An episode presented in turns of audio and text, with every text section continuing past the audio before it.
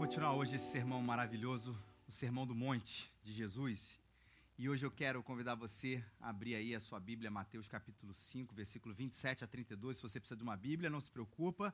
Só você levantar das suas mãos, a gente vai estar tá entregando ela para você. Nós vamos entregá-la para você já com o texto marcado, para você já não ter nem essa questão de procurar, especialmente você que nos dá aí o prazer e a alegria de visitar, visitar a gente pela primeira vez. Então o texto já está marcado. É, o evangelista Mateus registrou a vida de Jesus nesse livro que a gente chama o, o livro de Mateus. E ele registrou também esse sermão tão conhecido. Talvez você nunca tenha ouvido falar nessa coisa do sermão do monte, mas talvez já tenha ouvido alguns ditos, algumas frases de Jesus que são famosas, são conhecidas na nossa cultura popular, que vem desse sermão do monte. E hoje a gente vai é, continuar a caminhar em Mateus capítulo 5, 5 é o número grande, versículos 27 a 32. Versículos são esses números pequenininhos. São alguns poucos versículos. Mas é, a gente vai falar um pouquinho até da divisão deles aqui. Mateus 5, 27 a 32. Quando assim diz a palavra de Deus: Ouviste que foi dito: Não adulterarás. Eu, porém, vos digo que todo aquele que olhar com desejo para uma mulher já cometeu adultério com ela no coração. Se teu olho direito te faz tropeçar, arranca-o, joga-o fora, pois é melhor para ti perder um dos teus membros do que ter todo o corpo lançado no inferno. Se a tua mão direita te faz tropeçar, corta, joga fora, pois é melhor para ti perder um dos teus membros do que ir todo o corpo para o inferno. E também foi dito que quem se divorciar de sua mulher, dê-lhe o documento de divórcio. Eu, porém, vos digo que todo aquele que se divorciar de sua mulher, a não ser por causa de infidelidade, torna adúltera, e quem se casa com a divorciada comete adultério. O texto é pequeno, gente, comparado a alguns outros textos que a gente já leu antes, ah, quando a gente falou do Sermão do Monte.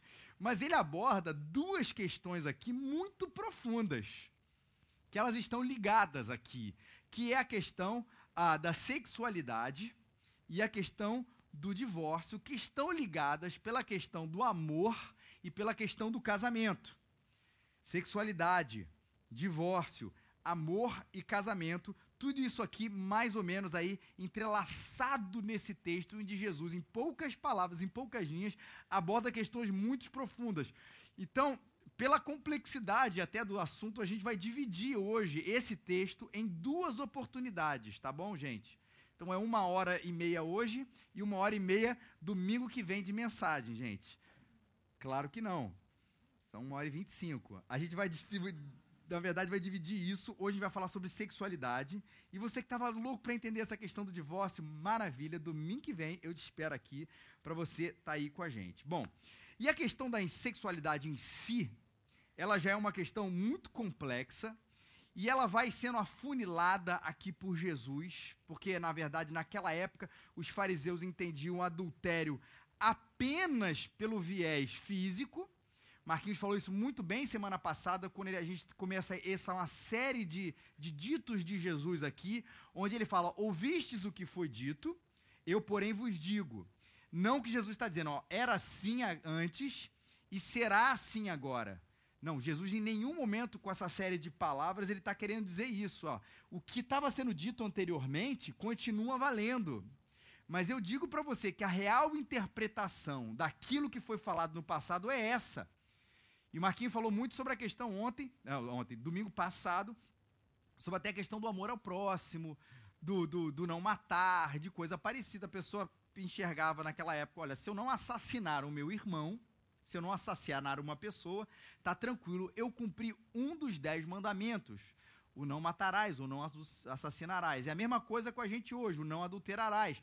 Não é só não ter conjunção carnal com outra pessoa que está tranquilo, olha como eu sou uma pessoa boa e maravilhosa, eu não tenho nenhum senso de adultério no meu coração. Nas duas palavras, a gente vai continuar isso daqui para frente, Jesus está entrando nessa questão mais profunda. Não é a questão apenas de você não executar o ato, mas de você não desejá-lo. De você, a, a Jesus não está trabalhando apenas com não fazer, mas com o não ser. E isso traz para a gente um senso de muito maior, não apenas de dificuldade, mas é o desnudamento muito maior de quem nós somos. Pegando o gancho de semana passada, fala assim: quantos aqui não precisa levantar a mão, por favor, e não levante a mão? Quantos aqui nunca assassinaram ninguém? Quantos aqui já assassinaram alguém, né? Tem até medo se alguém levantar a mão. Foi ontem, pastor. O cara que falou um negócio que eu não gostei. E o senhor está começando a falar um negócio que eu não gosto também. Não é isso. Talvez poucos de nós aqui, ou nenhum de nós, poucos de nós, acho que nenhum de nós aqui cometeu esse ato. Mas no coração da gente, ah, já tive vontade de matar muita gente. Jesus está trabalhando que dizendo que a coisa não começa, tipo assim, eu te amo, eu te amo, mas de repente apareceu uma arma na minha mão e pum. A coisa começa aqui dentro. E ela se estende a esse ponto. A nossa pecaminosidade, o nosso distanciamento, a nossa ruptura com Deus, já ela é denunciada não apenas por aquilo que a gente faz, mas por aquilo que a gente quer fazer. E naquela época existia um grupo religioso, ou alguns grupos religiosos, não apenas os fariseus, esses são os mais famosos, que se orgulhavam só por não ter cometido o ato. E Jesus falou assim: é, mas e o coração? E a gente chega aqui no sétimo mandamento dos famosos dez mandamentos, lá da primeira parte da Bíblia: o não adulterarás. E aí o cara se orgulhava disso. Mas Jesus diz: Eu, porém, vos digo que todo aquele que olhar com desejo para uma mulher já cometeu adultério com ela no coração. Tudo bem, seu corpo nunca encontrou com uma outra que não seja a sua esposa ou o seu marido. Maravilha, ok, continue assim. Mas é a sua cabeça. E o décimo mandamento dos dez mandamentos, e a sua cobiça, o não cobiçarás. E o seu olhar, que é o que Jesus vai falar aqui, aquele que olhar com desejo para uma mulher já cometeu adultério com ela. Eu lembro esse era um texto muito clássico dos nossos retiros de adolescente, né? Porque parece que adolescente só quer saber de duas coisas, né? Sexo e rock and roll e três coisas de drogas. Ele não quer saber de mais nada, o que não é verdade. Mas quantas vezes a gente já não ouviu isso em adolescência na igreja? E a gente sempre ficava com aquela questão assim, poxa, poxa então não posso olhar para uma mulher? Ficava com daquela crise, daquela coisa toda e tudo. E na verdade o que Jesus está falando aqui não é apenas no sentido do ver, mas é muito no sentido do desejar. Não é se você pode ver uma mulher ou ver um homem, mas se você está desejando aquilo, aquele olhar maligno ou intencional, aquele olhar da maldade, hoje é dia de maldade, é isso que eu vou ver mesmo ponto final. O Carson, comentarista, um teólogo muito conhecido, ele diz que o cerne aqui, desse texto, especialmente dessa primeira parte, tem a ver com cobiça e com intenção muito mais a ver com muito mais do que com o olhar, que obviamente é talvez nesse caminho aqui que Jesus está entrando o produto final que nasce da cobiça e nasce da intenção. E eu acho que hoje, e esse é o assunto que a gente vai tratar, ou a aplicação desse texto que a gente vai tratar hoje, tem a ver com essa história de pornografia. E é interessante quando eu comecei a pensar nesse link de pornografia, também é mais uma coisa que parece assim, caramba, a gente tem pouquíssimos adolescentes aqui, a gente vai falar sobre esse assunto como se isso fosse uma coisa relegada ao universo teen. E não é isso que as pesquisas de hoje dizem. Claro que está renegado, também está muito colocado ali para a questão toda dos hormônios, do olhar, da sexualidade é, exacerbada da nossa sociedade, mas não se engane, isso está presente em homens e mulheres, adolescentes, adultos, terceira idade. É um assunto para a gente hoje entender. E eu acho que, às vezes, esse é um assunto que tem um quê de glamour e de aceitação na nossa cultura hoje. É um glamour e uma aceitação um pouco clandestina. Mas ele tem, na nossa cultura hoje, um pouco disso. É como se a gente dissesse assim: olha é, a gente não vai ficar expondo, vai ficar falando que a gente vê, a gente não vai ficar falando que a gente tem aquela, aquela assinatura, né? Fica ali no porão, mas cá entre nós, né? Não tem muito problema. Ele é glamorizado nesse sentido.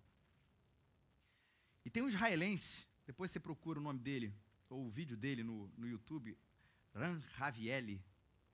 Ele dá palestras no mundo inteiro falando sobre esse assunto, sobre esse hábito, sobre esse vício, e ele vai falar sobre essa história da glamorização. Primeiro, algumas coisas por que eu digo glamorizado. Como eu disse, é uma existe uma aceitação de que pornografia pode e deve fazer parte do universo masculino. Mais uma vez, eu não estou dizendo isso. Eu estou dizendo por que, que muitas vezes essa é uma coisa meio do porão, mas aceitável na nossa cultura. Porque isso faz parte do universo masculino. É uma afirmação da masculinidade Porque porque na verdade não dá para ser certinho em todas as coisas. Porque abre aspas, a carne é fraca. Porque é da nossa natureza, dizem alguns, né, gostar ah, de muitas mulheres. Né? Aí você vê jogador de futebol, às vezes, glamorizados pelas festas, onde eles dormem com uma, duas, três mil, tiram foto, e como isso não é um crime em si mesmo, né, ser publicado, é exposto aí nas redes sociais, e tem o que de, pô, cara, machão, masculino mesmo.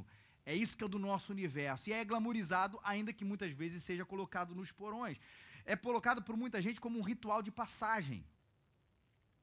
Então o menino faz ali os seus 12, 13 anos e ele ganha a sua primeira revista pornográfica ele vai participar ali. Isso não é uma coisa tão antiga, ou, ou só relegado ao antigamente, mas é uma coisa dos nossos dias hoje. Ele vai para uma casa de prostituição, porque ali agora o que, que acontece quando o homem ele, ele, entra nesse universo da pornografia, ele, quando o menino entra nesse universo da pornografia, olha o que a cultura, ela mais ou menos diz, ele vira homem.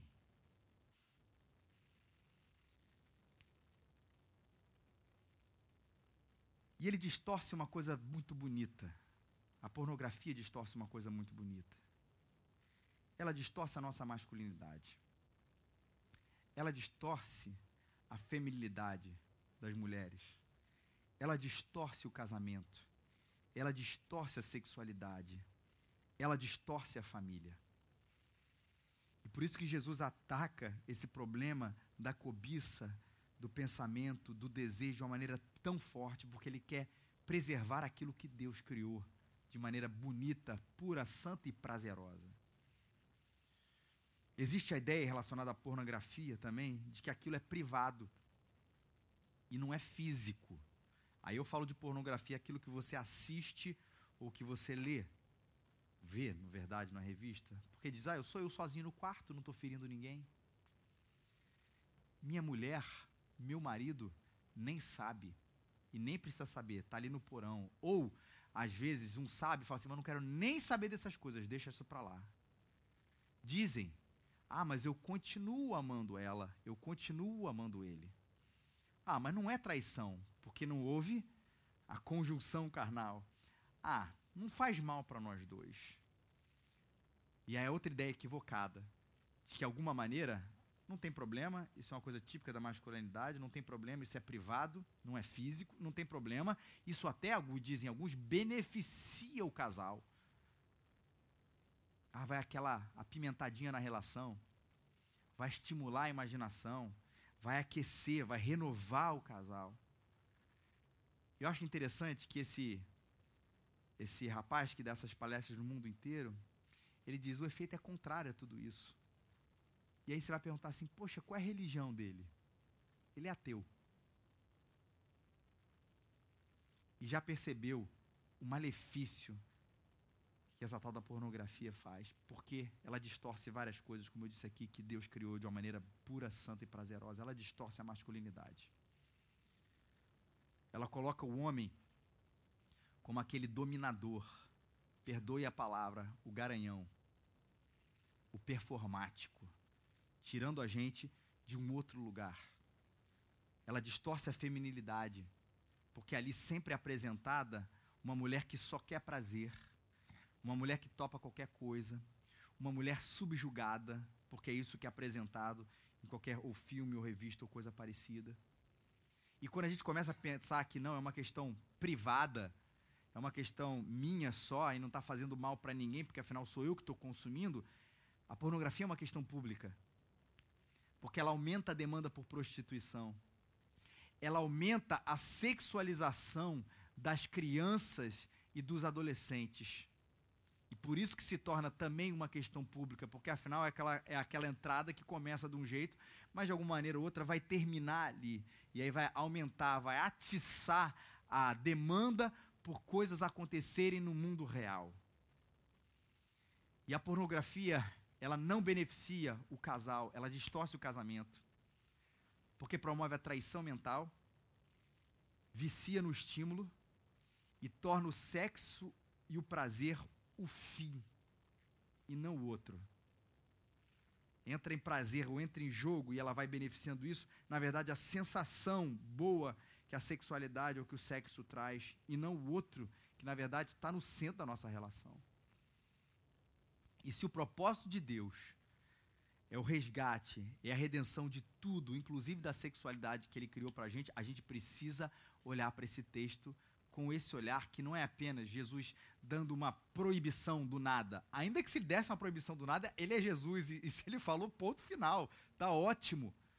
Mas na verdade é o resgate, por isso que eu disse que toda essa questão até do divórcio, que a gente vai ver semana que vem, e da sexualidade, elas estão aí incluídas para preservar o amor e o casamento e a nossa pureza como uma coisa fundamental para a redenção da masculinidade, da feminilidade, do marido, da mulher, dos filhos e da família. E eu quero lembrar para vocês algumas verdades básicas aqui que eu quero só pontuar, e eu sempre vou pontuar quando falar desse assunto. Ano passado eu as pontuei também. É ponto mesmo. Primeiro, lembra que Deus é o criador do sexo. Sempre é importante a gente dizer isso, especialmente talvez para você que tenha vindo numa igreja evangélica ou cristã pela primeira vez, cujas vezes a nossa mentalidade é de que existe uma, uma rejeição a esse tipo de assunto, esse tipo de coisa, atribuído como uma coisa da carne e não de Deus, e na verdade ele é o criador de todas essas coisas. Segundo, entre pessoas do sexo oposto, sim, a gente continua reafirmando isso. Deus criou o homem e a mulher. E é sim para o ambiente do casamento, é para que o homem deixe a sua, a sua esposa, o, perdão, para que o homem deixe os seus pais, a mulher deixe os seus pais, e a partir disso se unam e os dois se tor tornam uma só carne. A gente reafirma essas coisas todas. Mas o sexo e a sexualidade não é só para o prazer, ele é também, mas ele é mutualidade. Ele é aliança prazerosa. Por isso que Paulo diz num outro texto, eu vou usar alguns outros textos, pode deixar que eu leio. Ele diz: o marido deve cumprir os seus deveres conjugais para com a sua mulher, e da mesma forma a mulher para com o seu marido. A mulher não tem autoridade sobre o seu próprio corpo, mas sim o marido. Da mesma forma, o marido não tem autoridade sobre o seu próprio corpo, mas sim a mulher. Olha que coisa bonita. Quando eu digo que não é só o prazer, mas está incluído o prazer, mas é que é mutualidade. Paulo está falando aqui para gente que os nossos corpos pertencem, o meu corpo pertence à minha esposa, o corpo da minha esposa pertence a mim. Não como quem vai, por favor, porque Paulo não está com isso na cabeça em nenhum momento subjugar. Paulo não está na cabeça em nenhum momento de qualquer tipo de violência ou coisa parecida, mas para a ideia da mutualidade. É isso que está na cabeça de Paulo quando ele vai falar sobre esse texto. Esse sim é o maior prazer, quando existe essa mutualidade prazerosa e não quando é apenas pegação. Não quando é apenas aventura. Porque quando é pegação e aventura, ou quando é apenas um olhar, esse tipo de coisa não acontece. E ele tira da sexualidade uma coisa tão importante que é esse compromisso do casal, de um para com o outro, que não é apenas uma questão romântica ou uma questão para diminuição do prazer ou uma coisa que eu falei até no passado que a Rita ali fez aí de que como se o amor e o sexo fossem coisas quase que antagônicas, como se fosse na base do romance, fosse da base da poesia, e o outro fosse na base da, do prazer e da pegada. Não, é justamente para unir essas coisas que vão compor esse elemento maravilhoso dentro, dentro da sexualidade. Na pegação, o centro é o prazer é a sensação, é o orgasmo, e por ele vale tudo. O que for com quem for. Não existe mutualidade, não existe companheirismo, é o jogo do prazer. E olha que interessante. Jesus também fala, reafirma o tempo inteiro: amarás o teu próximo como a ti mesmo. E isso vale também no sexo. Onde o outro não é para ser enxergado como um caminho para uma sensação. Não é para ser visto como um caminho para egoísta meu para ter um prazer, mas pelo contrário, e aí isso chama casamento, para que ambos possam ter isso com mutualidade, amor e prazer e continuidade e continuidade. Bom, continuando aqui, gente, sexo é encanto, mas não é domínio. Vivemos com ele e não para ele.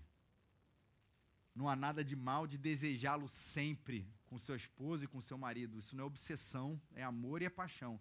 Mas quando não se consegue tirar o olho do computador, Não se consegue tirar o olho da revista. Quando o sexo ele funciona como uma droga, sempre querendo mais e mais e mais, é mais um vídeo, é a última vez, é mais uma saída, é mais uma mulher, é mais um cara, é só mais um, vai ser a última vez, nós já entendemos quem é que domina quem. E a nossa cultura hipersexualizada, ela vai colocando de fato esse prazer sexual como um Deus que vai dominando as pessoas, e você sabe, é só colocar, associar uma imagem que não precisa nem ser pornográfica, ela pode ser um pouquinho sensual com algum produto que pelo menos vai despertar algum interesse ou atenção, o olhar das pessoas hoje em dia. Porque a gente está, de alguma maneira, é, é, é, é, controlado por isso. E Paulo fala no texto que cada um saiba controlar o seu próprio corpo de maneira santa.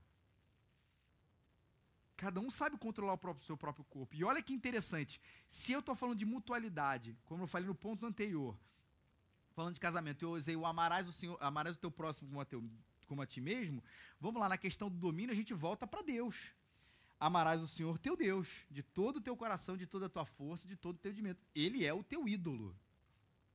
É ele que te domina. É ele que te controla. E não qualquer outra coisa que se fizer assim, você não aguento, eu vou lá e faço. Sexo é encanto, mas ele não é o domínio. Quem nos domina, ou quem precisa nos dominar, é o Senhor, é o Rei, é o dono das nossas vidas. E a redenção do olhar, como Jesus está dizendo aqui nesse texto que a gente acabou de ler. É um texto que não é difícil da gente entender, né? Difícil da gente para ele é viver texto que vai falar do coração. O texto que vai falar do, do, do, nosso, do mais profundo do nosso ser. Mas ao mesmo tempo que eu disse que o cerne aqui é o nosso desejo e a nossa cobiça, não se engane. O nosso olhar, agora o nosso olhar mesmo, ele denuncia e alimenta as nossas vontades.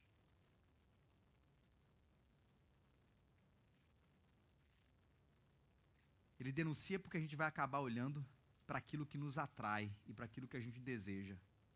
E ele alimenta, porque quanto mais eu vejo fruto de uma intenção, de um, da coisa do coração, mais eu desejo, mais eu quero, e aquilo ali vai se retroalimentando. É, é, é a concupiscência da carne, a concupiscência dos olhos. A Bíblia fala esse termo tão difícil, mas que, que a gente não usa muito nos nossos dias, mas que pode ser resumido nessas coisas também. Quando a Bíblia fala de concupiscência da carne e dos olhos, não é só para a questão da sexualidade, não. É para muitos outros ídolos, mas ela também é aplicado nisso. E o olhar da gente vai ser um denunciador disso e um estímulo para essas realidades. Se o olhar está aguçado, a gente precisa esvaziar o coração. E precisa experimentar da redenção do prazer real. Porque às vezes conversando com algumas pessoas, ou gente que passou por essa experiência, ou passou por esse vício, por esse hábito que virou um vício, que virou uma coisa até mais profunda ainda, começa a perceber que depois de tudo isso, ou no caminho disso tudo, o prazer real, verdadeiro, aquele bom, ele vai se perdendo. Como se a pornografia, ela, de alguma maneira, ela, ela prometesse alguma coisa é um aumento, é um aumento do prazer, é um aumento do prazer. E você vai naquela coisa e de repente você perde o real. É a mesma história com droga. De alguma maneira, ah, você vai provar esse negócio aqui, você vai ter uma vida mais tchan. E aí você provou aquela primeira dose, enfim, repetindo, você vai querer ter mais, etc, etc. Daqui a pouco, como é que está a sua relação com a realidade? Como é que está a sua relação com o chão da vida? Perdido.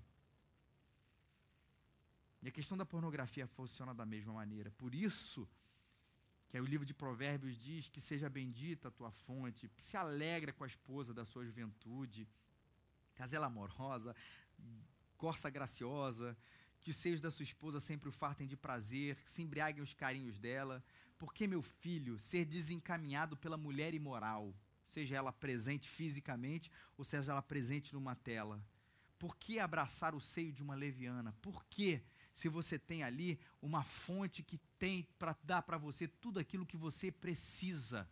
Desse prazer a dois, desse prazer que, no bom sentido, que embriaga, nesse prazer que erotiza a dois, também no bom sentido dessa palavra, esse prazer que se basta, que se, que se conhece e que se reconhece e que se descobre e que, na medida do tempo, vai aumentando a, a intimidade e o prazer não tente achar essa solução achando que essa grama lá do lado de fora, ou essa grama no computador, ou essa grama do outro lado, vai ser de alguma maneira, vai trazer uma coisa que inesperada que você vai, olha, era isso que eu sempre quis, porque não vai. Ou como tudo que aparentemente trai, ele traz e trai também, isso traz um, tem um prazo de validade. No seu livro sobre casamento, a gente estudou na, na, na na, nos encontros de casais do ano passado. O Keller, o Tim Keller, pastor norte-americano, ele fala sobre um pouquinho sobre isso. Ele fala assim: não se engane, qualquer adultério será prazeroso no início. Ele fala isso, porque ele vai descrever, olha, uma sensação de uma adrenalina ali acontecendo, quando aquela coisa acontecer, parece que vocês tiveram uma experiência assim incrível. Mas logo depois tem todos os danos para você, para ela, para o casamento, e aquilo que aparentemente teve aquela coisa positiva, ou aquela sensação boa inicial, foi se perdendo, foi se deixando e o estrago vai ficando infinitamente maior. É o resgate do prazer real. Se os olhos estão desejando, você homem, você mulher, seja para o computador, ou seja para uma outra pessoa, seja para o que for, lembra. Lembra o que Provérbios diz. Bendita a tua fonte, se alegre com a sua esposa, com o seu marido da sua juventude, se farte dele, se farte dela. Por que ser desencaminhado pela mulher imoral? Por que abraçar o seio de uma leviana, como que estivesse dizendo isso não vai te adiantar? Talvez pareça no primeiro momento prazeroso e bom, mas não vai. E essa redenção de tudo isso, porque Deus, o que Cristo quer fazer conosco é nos reconstruir, é nos salvar e nos reconstruir. A gente só pode redimir isso nele. O homem, o homem mesmo, homem, homem masculino, encontra a sua redenção, encontra o seu exemplo, encontra a sua salvação em Jesus. A mulher, não o exemplo enquanto gênero de Jesus, mas sim a sua identidade nas palavras, nos exemplos, na verdade que Jesus fala. Ali está a nossa identidade. O casamento ganha o seu sentido, o seu sentido original, a sua raiz, aquilo que Deus sempre quis fazer em Cristo. A sexualidade também, que não é assunto do nosso universo privado, como se Deus não tivesse nada a ver com isso, ela ganha a sua redenção em Jesus Cristo porque ele resgata o problema que a gente faz. Quando a gente quer definir o que é masculinidade, quando a gente quer definir o que é feminilidade, quando a gente quer definir o que é casamento, quando a gente quer definir o que é sexo, o que é prazer, aí que a gente se embola. Mas quando a gente olha para a palavra de Deus, a gente percebe que aquele não é apenas o norte, aquele é a vida, aquilo é como diz a nossa, a, o título da nossa série de mensagens, aquilo é que não vai nos ensinar a viver, e a gente tem ali a nossa redenção, mas tudo acontece quando o nosso coração é redimido pelo Evangelho. Eu quero aprender a ser homem de verdade hoje, a mulher de verdade. Eu quero aprender a ter um casamento. Começa com Jesus. Quando o coração da gente distante, atraído por tantas outras coisas, por tantas outras coisas, começa a encontrar nele, em Deus, porque foi religado por Cristo Jesus a nossa fonte de vida.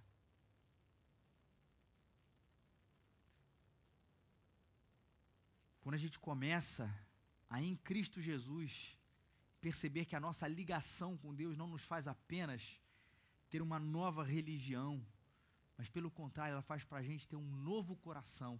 E mesmo aqueles hábitos, aqueles vícios, aquelas coisas mais entranhadas dentro de nós, seja conceitualmente ou seja no fazer, elas podem ser transformadas por Cristo Jesus, porque Ele vai transformar não apenas o exterior, mas Ele vai transformar o coração.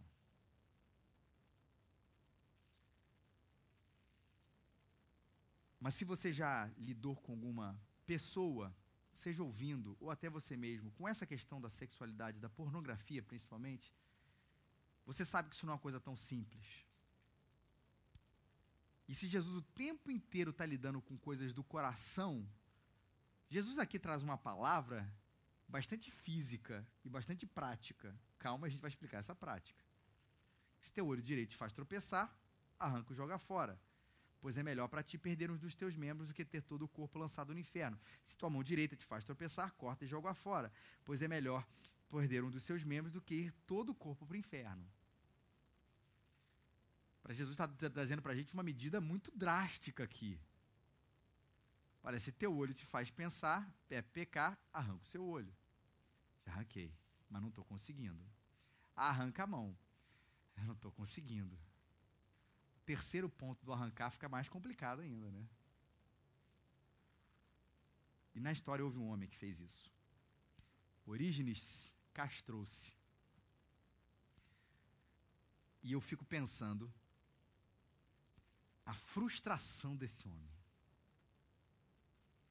Até quando depois ele foi ver a sua aparente vitória. Tirou só aqui embaixo, tá? Só deu aquele. Mas tirou aqui, mas vamos dizer que depois tira o olho, tire a mão, e ele vai descobrir que o problema não está em nenhum desses órgãos. O problema está aqui dentro. E é aqui dentro que alimenta aqui dentro. Começa aqui, mas vai para aqui as imagens, ou essa coisa mental, ela parte do coração, mas ela se fixa aqui na nossa cabeça. Jesus mesmo sabia disso. Que o problema não está em arrancar um órgão sexual, mas quando ele diz o que sai da boca procede do homem, isso contamina o homem, mas porque do coração procedem os maus desígnios, os maus pensamentos, mortes, adultério, fornicação, furtos, falsos testemunhos e blasfêmias. Jesus já sabia disso, Mateus 15, 18 a 19. Não adianta arrancar o órgão, porque é do coração que vai proceder os maus desígnios. Mas o que Jesus está dizendo aqui é tome medidas drásticas, porque esse é um assunto onde, meu irmão, a imagem pega, ela fica. Ou não se combate pornografia desafiando ela. Vou ficar aqui uma hora vendo e eu vou conseguir vencer e nunca mais desejar. Mas é fugindo dela. Não é só dar uma olhadinha para pelo menos, sabe, dar aquela aliviada do desejo, só uma olhadinha rapidinho, porque aquilo, como eu disse, fixa na cabeça como uma droga. Toma essas medidas drásticas. Corte o que precisa ser cortado, tá? Mas calma que não é o que você está pensando. É cortar o gatilho. É cortar a oportunidade. É cortar a possibilidade daquilo acontecer. Não, eu estou lutando, mas acho que dá para conciliar um pouquinho, eu vou manter isso aqui e tal, mas é só em caso que não faça isso. Nesse caso de Jesus, Jesus está falando assim, é do coração, mas toma medida física para essa história toda e joga fora o que precisa ser jogado, bota o filtro que precisa ser colocado, liga para as pessoas na hora que você tiver afim. O fato é que não tenta lutar, toma medida drástica para lutar contra esse assunto e se enche de alguma coisa se é a pornografia que está enchendo ou preenchendo você, você precisa jogar outra coisa em cima para encher você de alguma coisa positiva. E, mais uma vez, é isso que Cristo faz. É o prazer da presença dele que pode tirar esse vício de você.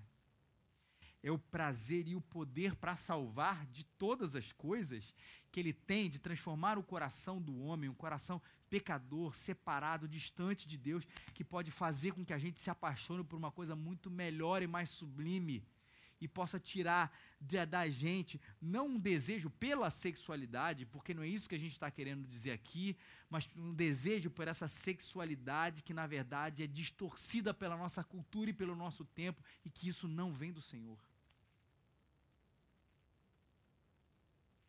Para a gente não terminar, e a gente precisa beber dessa fonte chamada Cristo, um pouco como Davi. E aqui, com esse exemplo de Davi, a gente termina. A gente vai orar, receber a bênção e vai cantar. Davi foi um homem, segundo o coração de Deus, mas que um dia olhou para uma mulher. Ele já tinha a sua, e aquela mulher a quem olhou já tinha o seu. Ele falou assim: Mas eu quero ela. Aliás, ele já tinha várias, mas eu quero aquela. Como ele era rei, ninguém quis confrontar ele. Tá bom, vamos lá. tem uma. Ele adultera com essa mulher, engravida essa mulher. O marido, para não ficar mal para Davi, Davi manda o marido para a guerra, numa frente de batalha, onde era o ser primeiro a morrer, para depois que o marido morrer, ele pegar aquela mulher e dizer assim: Ah, esse filho é meu, aconteceu, tranquilo, tentar resolver o problema dessa maneira. Até que Natan, era um profeta, chega para diante de, de Davi, a esse sim, não apenas com coragem, mas com a unção de Deus, com o poder de Deus, ele confronta Davi. E ele confronta, dando para a gente aquela sensação de que a gente pode ser, não por causa da mesma história, mas a gente pode ser colocado ali também por causa do décimo mandamento, a cobiça. E ele conta uma história. Vamos imaginar, Davi, acontecer, na verdade ele, aconteceu uma coisa.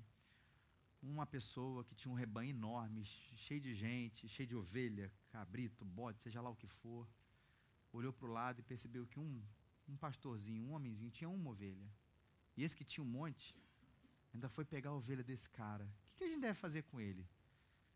Problema legal, jurídico naquela época. Minha sentença, Davi disse, é mata esse homem. E Natan diz, é você. Você fez isso. Não são ovelhas que a gente está falando, mas são mulheres, são casamentos.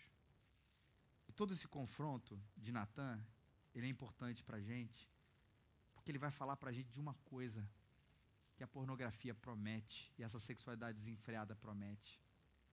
Eu preciso de mais uma. Eu tenho cem ovelhas. Se eu tiver cento e um, eu vou ser feliz. Eu tenho 101 ovelhas. Se eu tiver 102, ah, minha vida vai ser preenchida. Eu tenho 102. Se eu tiver 103, ah, aí que vai ser legal. Eu vou parar na 104. Acho que a 105 é o número. E você sabe onde isso termina. Porque ele vai falar do coração da gente. Provérbios diz: não é mais uma, não é mais duas, não é mais três. É farte-se, farte-se se embriague com os carinhos da sua esposa, do seu marido. Porque abraçar o seio de uma leviana, seja bendita a tua fonte. É ali tal que você precisa. A grama do vizinho não é mais verde e não agrada a Deus. Vamos ficar de pé?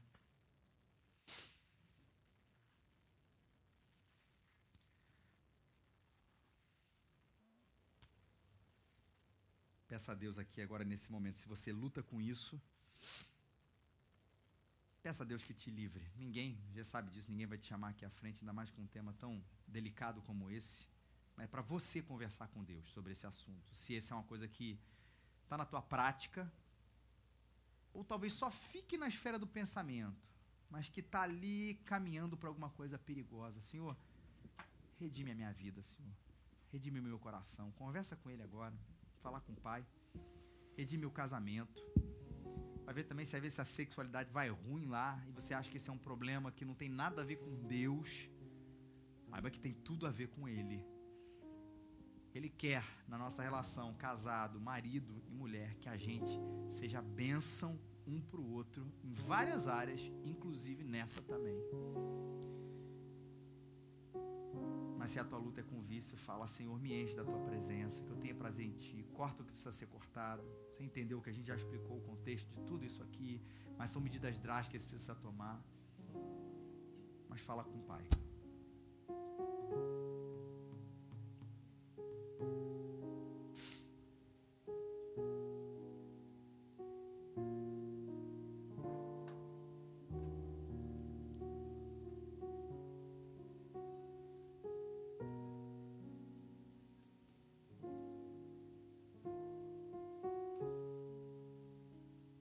Abençoa as nossas lutas, Pai. Abençoa a luta de irmãos e irmãs que estão aqui com a gente hoje, talvez também assistindo pela internet hoje. E que tem lutado, Senhor, bravamente, mas não tem tido vitória, Senhor, nessa área, Pai. É o pensamento e a ação que tem ido bem longe, Senhor. Eu te peço em nome de Jesus, Pai, para a glória do teu nome, Pai o Senhor deu uma vitória real para o teu povo, Senhor, hoje. Que o Senhor liberte amarras, ó Deus. O Senhor renove mente e coração, Pai.